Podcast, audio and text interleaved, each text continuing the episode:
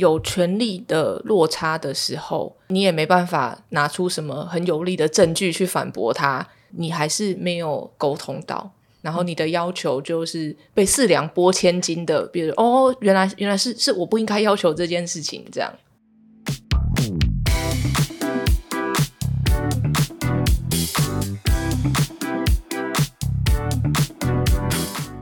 嗨，大家今天过得好吗？欢迎收听理科 PD。Hello，我是 Debbie。这是一周一次的读书会。我们今天要讨论的书是《情绪勒索》（Emotional Blackmail）。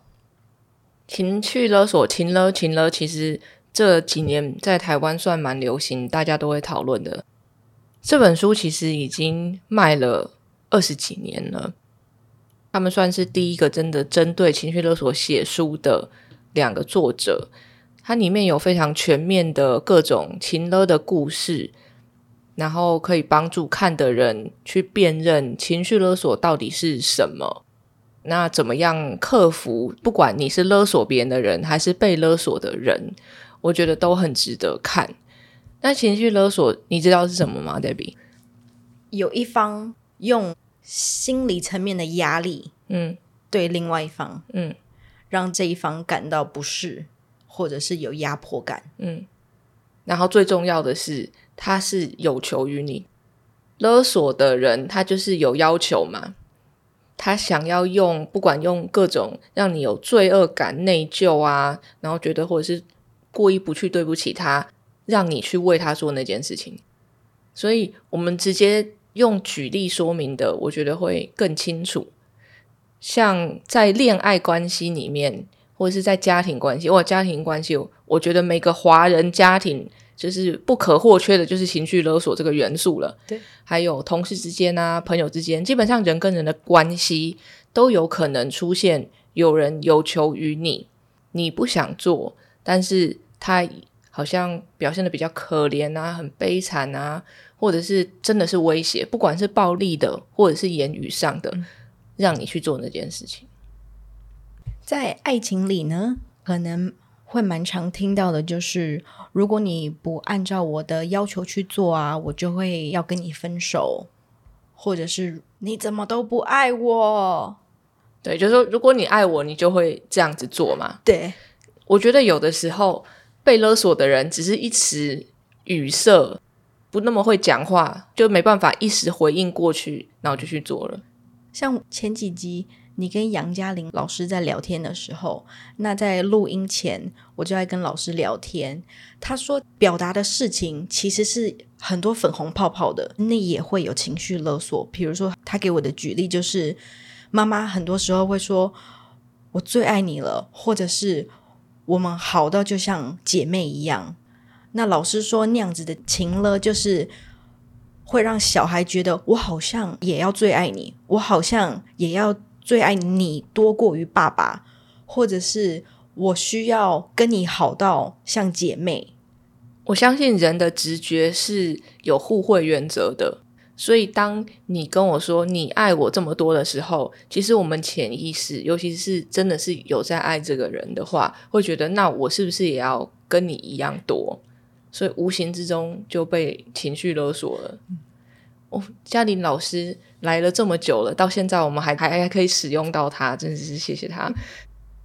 可是这些东西其实真的是不知不觉，如果你没有真的去检视的话，所以就有听说过很多女生，当然比较年轻的时候啦，比较不懂得怎么拒绝别人，就会男生跟她说：“如果你爱我，那你就应该要跟我发生关系。”那女生可能。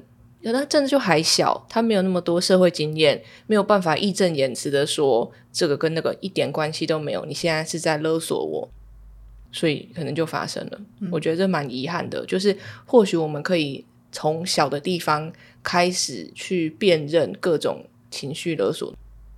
我妈妈今年年底有点想要出国旅游，那她不喜欢一个人出门，所以她很多时候都会找我或我姐姐。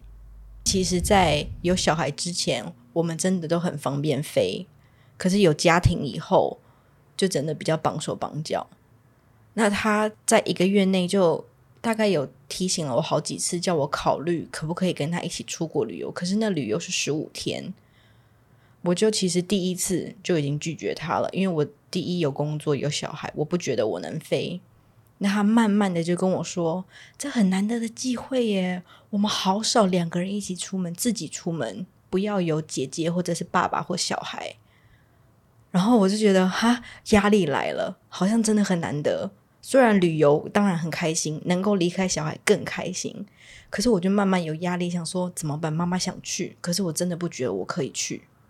But 我知道你妈还是成功了，因为你姐跟我说，她年底要跟你妈去旅游。我姐对，因为刚好我姐 quit her job，我就有好好的跟我妈妈沟通，因为已经一个月了，我妈都这样跟我讲。然后我有一天就早上醒来，我就看着我的孩子，我就觉得诶，这两只孩子还蛮可爱的。然后我那天就鼓起勇气跟我妈说，我觉得我现在这个阶段出去旅游 is a luxury，不是我能享受的。尤其孩子真的很黏我，所以我觉得我在这个阶段，我的任务就是照顾他们。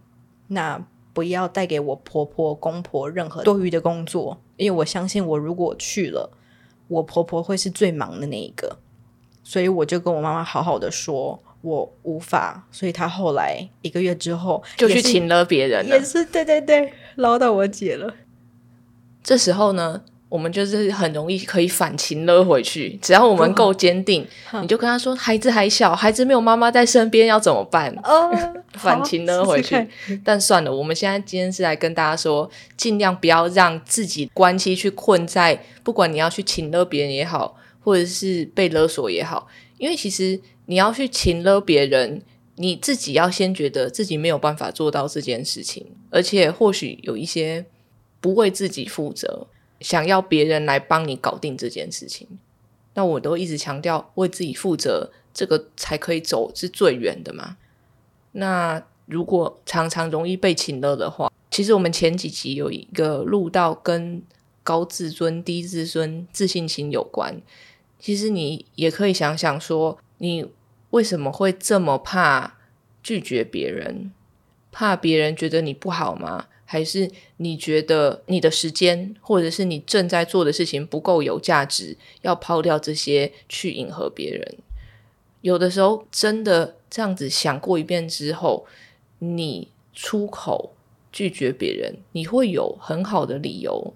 那别人其实听了之后，我觉得如果他合情合理的人，他会接受的。那我觉得今天还要特别跟大家解释一下 gaslighting 煤气灯效应跟请了到底有什么不一样。其实 gaslighting 是来自一个一九三八年的剧本，叫做《Gaslight》煤气灯，后来在几年之后被改编成电影。这个电影的故事是他的妻子其实原本是一个正常的人，但是那个丈夫用不管环境或各种的小的方式跟他的说法，让妻子觉得他记错了，他正在妄想，然后说服妻子说其实是他疯了。这其实是非常心理操纵、心理虐待的事情。那为什么他叫煤气灯？是因为那个丈夫在家里故意让煤气灯慢慢的变暗。那妻子说：“哎，那个煤气灯变暗了。”可是丈夫就坚持说：“没有啊，没有变暗。”让妻子觉得，诶他他怀疑自己是不是真的疯了，因为她眼睛看到变暗，但是她的丈夫却一直坚持没有，就是他一直忽视妻子讲的他眼中的现实，一直跟他说没有改变，没有改变，是你发疯了。因为他盘算着要把那个妻子送进精神病院。其实从这个故事里面，他就是煤气灯操控的一个始祖。我觉得我比较能给的例子啊，煤气灯操纵可能我觉得在婚姻里面是常常容易被忽略的。比如说，你跟你的另外一半说：“我觉得大部分的事情都我在做，钱也是我在赚，家事业我在做，希望你可以帮忙分担一点点的东西。”然后你跟他说是什么项目，然后对方就说：“没有啊，我真的有做啊。”然后就冷处理你了，然后也不理你，或者是直接就是说你是错的，他有做。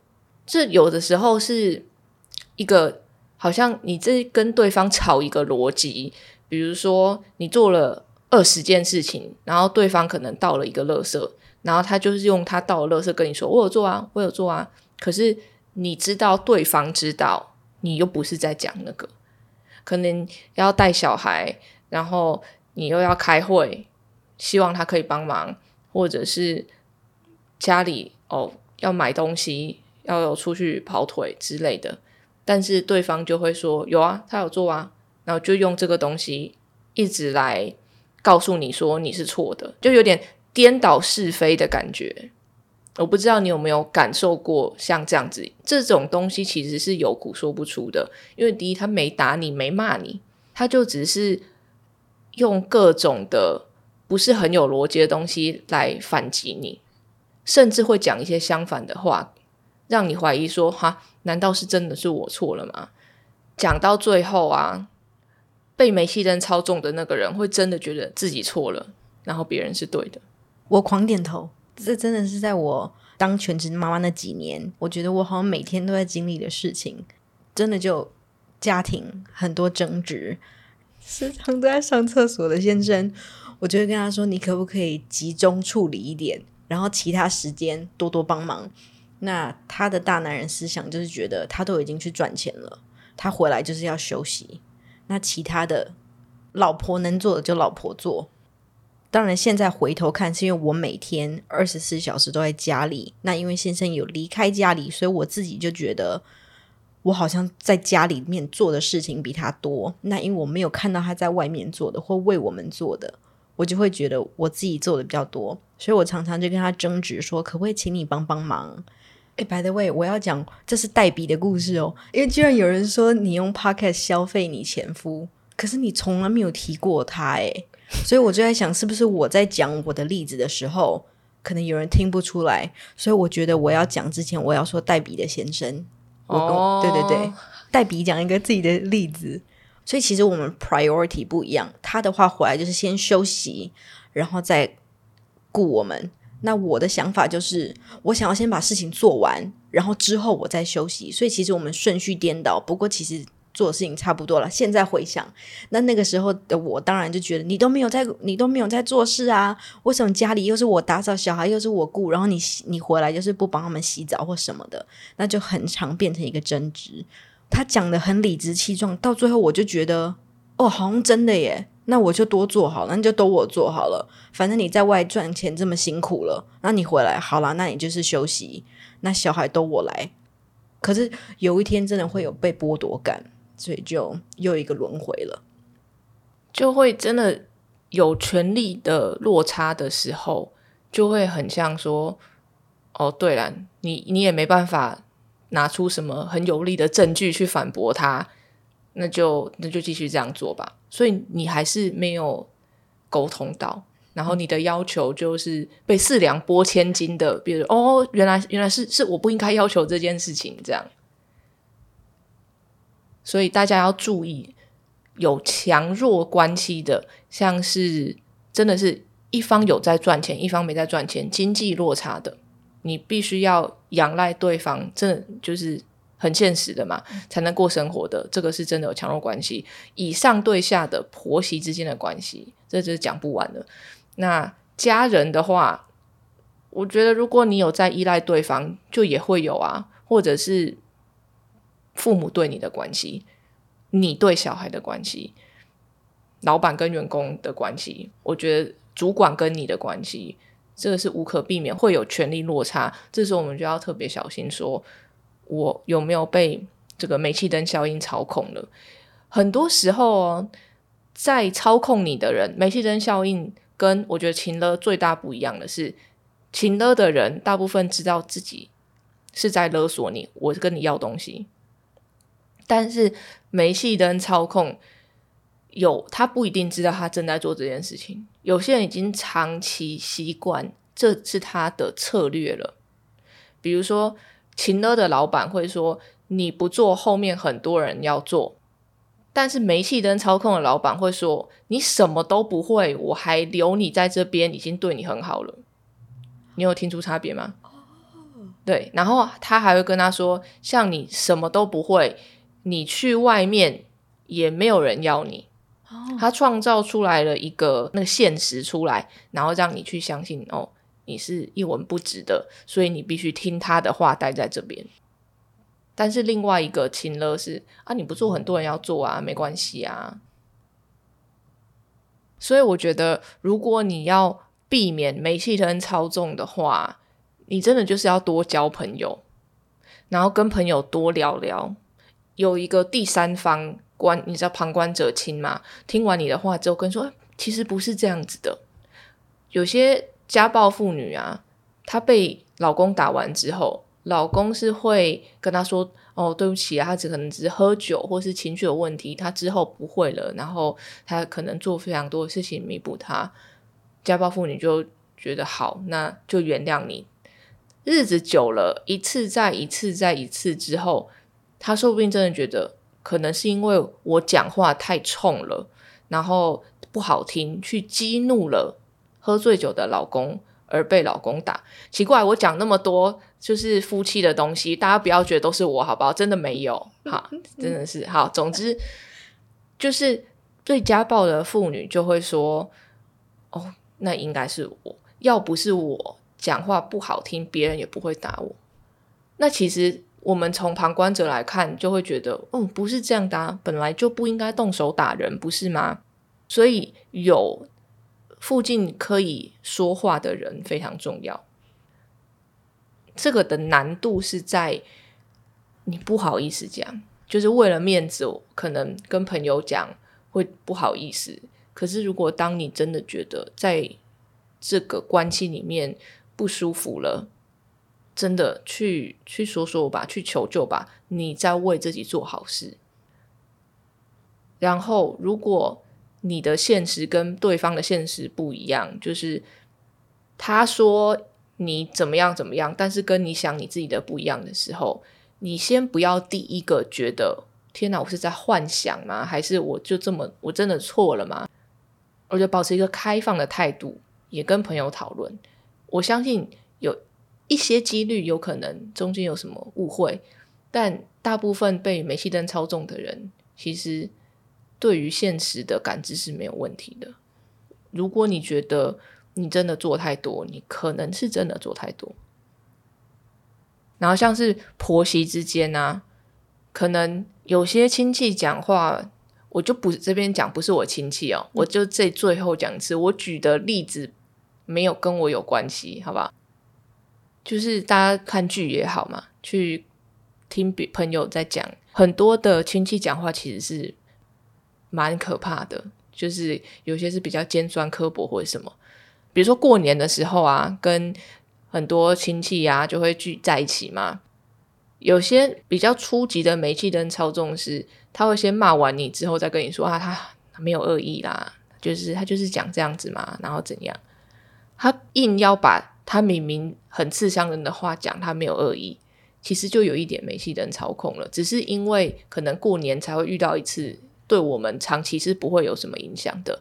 但如果你在你的日常生活中常常听到有人跟你说你看错了，事情不是你想的这个样子，一定是你记错了，根本没有发生过，没有这回事。就像是煤气灯被调暗，别人说没有的时候。你这时候就要想说，你是不是被美西真操控了？我觉得这让我想到 Lady Gaga 的有一次采访，那时候不是有一个 Me Too Movement，就是有一阵子有一个团体，他们鼓励被侵害的女性站出来讲。那 Lady Gaga 呢，她就很勇敢的讲出她年轻的时候有被侵犯过，可是她都不讲出那个人是谁，那她只说那个人。在异界很有名，那所以当然很多记者或者是不管他的心态是八卦也好，还是真的想鼓励他、为他也好，反正大家都很鼓励他讲出来那个人，所以那个人可以得到他应有的惩罚。Lady Gaga 就是都不讲，这也让我想到很多被侵犯过的女生会被问说：“你被侵犯好几次，Did you say no？你有没有说不？你不要？”那那些女生就会开始回想，然后又再 traumatize 一次这个过程，然后就会回想说，我当下到底有没有说不要？可是我我听到的是抗拒，就是不喜欢。当下到底有没有说不要这两个字？有这么重要吗？对很多人听起来就是说，你当下如果没有反抗的话，侵犯你的那个人怎么会知道这不是你的意愿？然后。就来侵犯你好几次，如果一次的，也许就不会是煤气灯效应。可是好几次都持续这样子对你做的话，是不是就有关系到煤气灯？如果啦，他有办法扭曲到你觉得你不要就是要，那就是煤气灯了。OK，如果是这样的话，但我不知道实际上他们到底是怎么样了解。那情了是不是就是侵犯者的那个人？可能会跟你说，你不这样做就是不爱我。哦，那就是情勒。对，差别。好，那我知道了。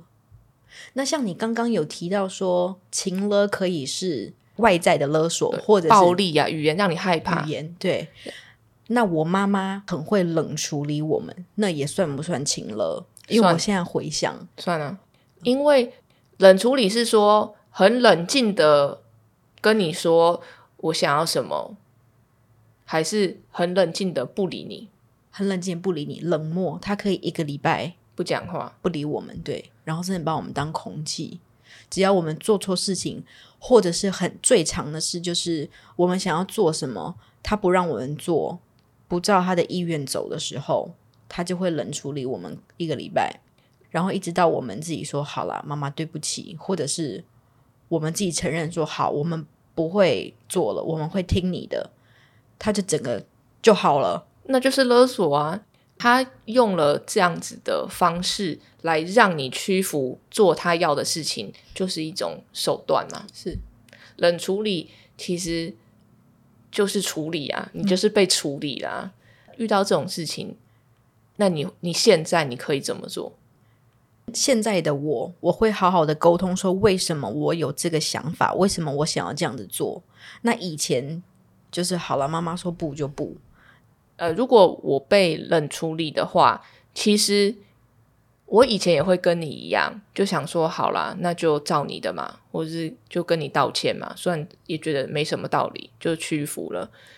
可是现在，如果如果啊，假设我的妈妈，好不好，她对我冷处理的话，我就会不理她，因为对父亲了，我觉得。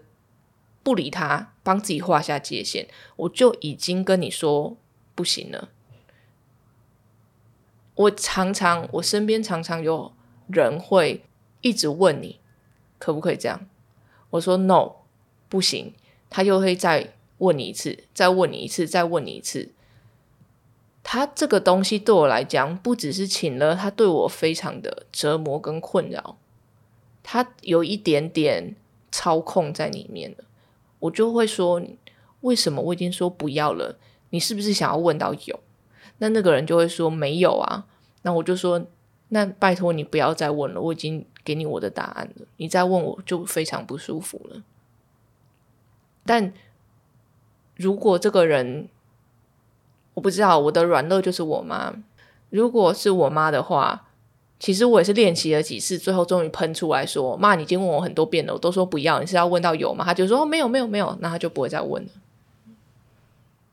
所以，对于被亲了的那个，你会建议就是先冷静，给彼此时间，然后再慢慢去沟通嘛？我觉得，如果你跟那个人不熟的话，你就不要理他就好了，还不用你不用花费自己的力气去跟他沟通，因为。他就是在勉强你做这件事啊！如果你跟他又没什么交情、不熟的话，这个人以后也不用联络了。但如果是你真的身边很亲密的情人、家人的话，你必须得跟他沟通。他可能没有意识到，但是大部分他知道，他就是在亲热了。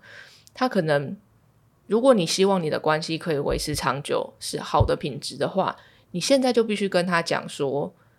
我希望你可以尊重我，我不要，你可以理解的吧？因为你在问我，也不可能会要。我已经跟你讲完理由了，那有没有办法？你找别的方式，你找别的方法，我可以跟你一起想解法答案，但是我没有办法帮你做这件事情。我觉得或许绕一个角度给另外一种支援，我觉得也不错。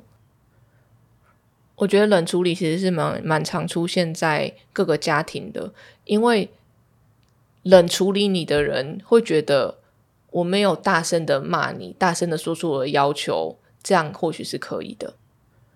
就是在他们的世界里面，冷处理是可以被接受的。但是其实它就是冷暴力嘛，冷暴力也是等于让别人觉得很委屈，没有在乎别人的感受。所以这时候或许我们可以去提醒他说：“你都不讲你的想法跟要求，或者是我们就直接这样子断了沟通了，你觉得接下来会怎样？”像我刚刚说，我常跟我先生有纠纷嘛。那因为像我自己的个性，就是只要有冲突来了，我就是先关闭自己，我就会听你讲话。那我觉得现在想一想，我其实也在冷处理他。我先不回应，我先把它冰冻着。可是我会听了，他真的就会常跟我说：“你可不可以讲出来？你有什么想法你就讲出来。”那其实。一直跟你工作的时候，我也知道沟通是好的，可是当下那一刻，我真的讲不出来耶。我觉得这两个状况有点不一样，因为在我们在吵架的时候，我们是在吵嘛，对不对？我的情绪已经到最高点了，再怎么讲都会是一些难听的话。其实我是跟你一样，我情绪上来的时候，我会 time out，我说。我现在没有办法讲话，我不讲话，之后我再回来，我们再讨论。当然，可能你你 time out 的这一天，或是这个晚上，别人会觉得你在冷暴力他。可是你有跟他说，你接下来我们要再回来处理这件事啊。冷暴力是我就是不讲话，不讲话到看你要不要，就是跟我道歉，或者是做我叫你做的事情。你们的意图是不一样的。你刚刚讲的是让你冷静、冷静下来，因为接下来你们要讨论的是旧事，而不是旧情绪。或许你可以跟你老公说：“我真的不是在冷暴力你，我是让我自己冷静下来。”因为人在情绪激动的时候，会就是有个不要，就是不要让你得逞，我就是各种不要的那种心态嘛。那怎么会有效率呢？但我们事后一定要再回去针对那件事情，下一次不要再吵一样事情。我觉得这个是可能关系之间的进步。我们今天在讨论的这些例子，其实都是勒索的人为了要得到他想要的东西，去操控别人的情感、感觉跟情绪，让对方就照自己想要的，或放弃自己原本坚持的。忽视自己的需求，被情勒的人，那当然他可能原本就已经比较没有自信跟安全感了，所以要学着去辨认它之后，用另外一个方式回应。你是可以要相信自己有办法建立这样子的回应方式，这样子的脑内回路的。你需要的就是新的经验。当你试着说你第一次。的 no 之后，接下来的第二、第三、第四个 no 都会比前一个还要容易，而且你也可以确认、再次确认自己的价值跟自己的时间是很重要的。所以你要学会保护自己的权益和需求，并不这样不是自私，这样其实是真正对自己负责。那会不知不觉请了别人的人，你其实不一定是坏人。只是过往你用请了这个方式，真的得到了很多，所以你持续使用这个策略。那我想，我们学着为自己要的东西负责，自己去得到这个东西，这些也是可以新得到的经验，改变我们的行为方式。这可能包括我们要改变我们的沟通方式。原本说，如果你不要，我就去死。变成哦，那我可以怎么样让自己得到或做到这件事情，或者是去检讨说，我这样要求别人，如果别人这样要求我，我会怎么想？己所不欲，勿施于人。那双方都要为自己设定界限，为自己负责。那今天就这样啦，欢迎到 YouTube 或 Podcast 留言跟我分享你们想听的事。谢谢收听理科 PD，喜欢的朋友们帮我到 Apple Podcast 留言加五颗星。理科 PD，我们下次见。